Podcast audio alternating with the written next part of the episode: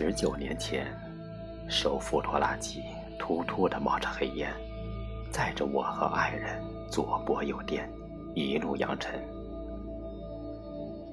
我拽紧着车帮，不敢呼吸，望不尽的曲折十八弯，数不尽的沟沟坎坎。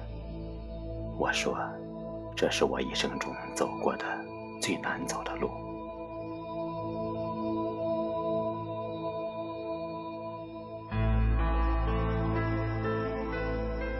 矮矮的围墙里，一位老人闻声而至，布满皱纹的脸上写满了沧桑。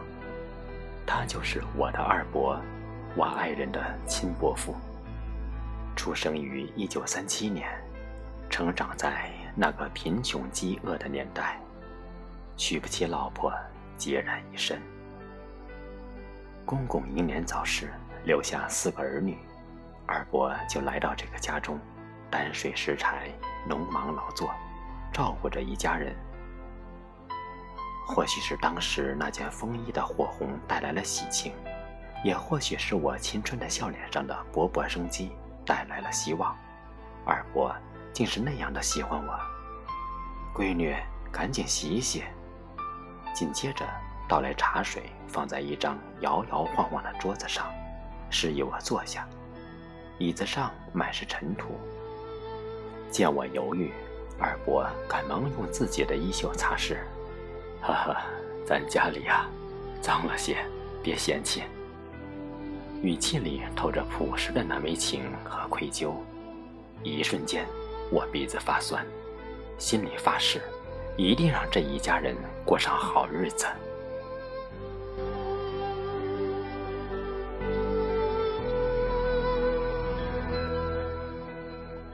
结婚的那年，奇旱无雨，农田裂缝，池塘、小河沟都已干涸，用水成了最大问题。二伯看见我在为一堆脏衣服发愁，也知道我瘦弱的肩膀不曾挑过水，他就啥话也不说，挑起水桶就往村外一里多处的那口老水井而去，挑了一担又一担。直到看着我把一件件衣服拧干净，挂在晾衣绳上为止。扁担弯弯，他没有叹息，就像二伯，再苦再累，我们只能在他脸上看到那淳朴的笑容，从无怨言。我只知道，这根扁担颤颤承载了太多的苦难与艰辛。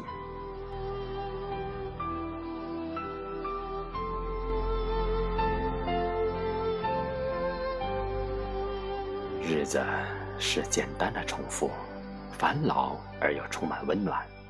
时至中午，二伯拉着满满一车的用五六个草包捆扎结实的杨树叶回来了。车尾处还盘踞着一个硕大的老树根，汗水一颗颗滚动在脸上，衣服都已浸透，脸兴奋得像个孩子。咕咚咕咚。喝完半瓢水，才开始说话。咱村啊，要扩建路了，听说要修大柏油路，这些树碍事儿，村南头都在砍伐树，剩下树根没人要，我就刨了出来，够烧几锅馍了。明天呐，再接着刨。这冬天呐，咱要用树根烤火了。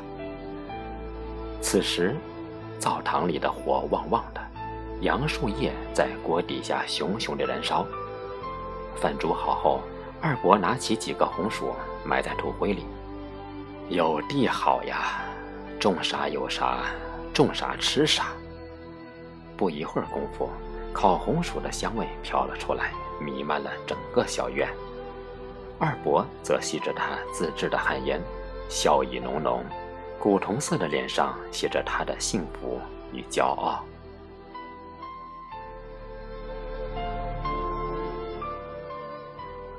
五年前，春节过后，一向不生病的二伯竟连续发烧，脚和手都浮肿了起来，喘得厉害。生平第一次输上了液。二伯说：“憋得难受，执意要拔掉不输。要不，我把剩下的半瓶儿喝了。”行不？我心疼的想哭，为二伯的不懂医学常理而可怜，为这个曾是铁打钢铸的老人摆脱不了人生之疾苦而难过。三个多月后的一个周五的晚上，我带上三个孩子回到家，二伯就坐在葡萄架下，脸上有期待已久的神情。娃儿们回来啦！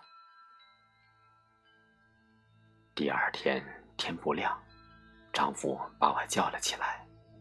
二伯去了，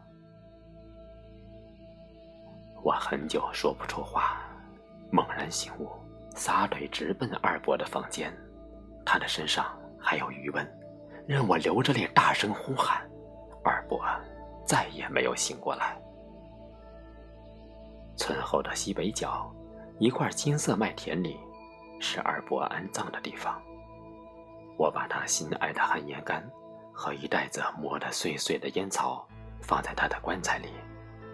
天堂那边，我希望老人依然吸着烟，笑眯眯地说：“农田好呀，种啥有啥，种啥吃啥。”一条蜿蜒的小河静默地向南流淌着，诉说着这里的故事，也诉说着二伯的过往。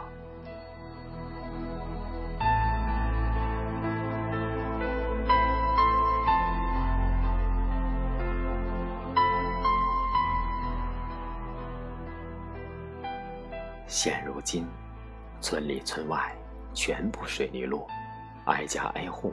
房间屋后，花团锦簇。我想说，二伯，您那最小的十一岁的孙子，在村中的广场里骑车到处逛，他还记得您给他从地里带回来的那只蚂蚱烧着吃，那味道可真香。今天又适逢端午，我想给您包粽子嘞，包您最爱吃的豆沙馅的。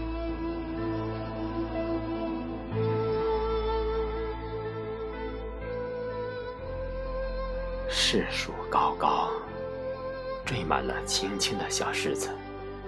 树下还安放着二伯当年挖出的几个老树根。两只小狗在嬉戏打闹。他们不知道，曾经有个二伯在这里生活过。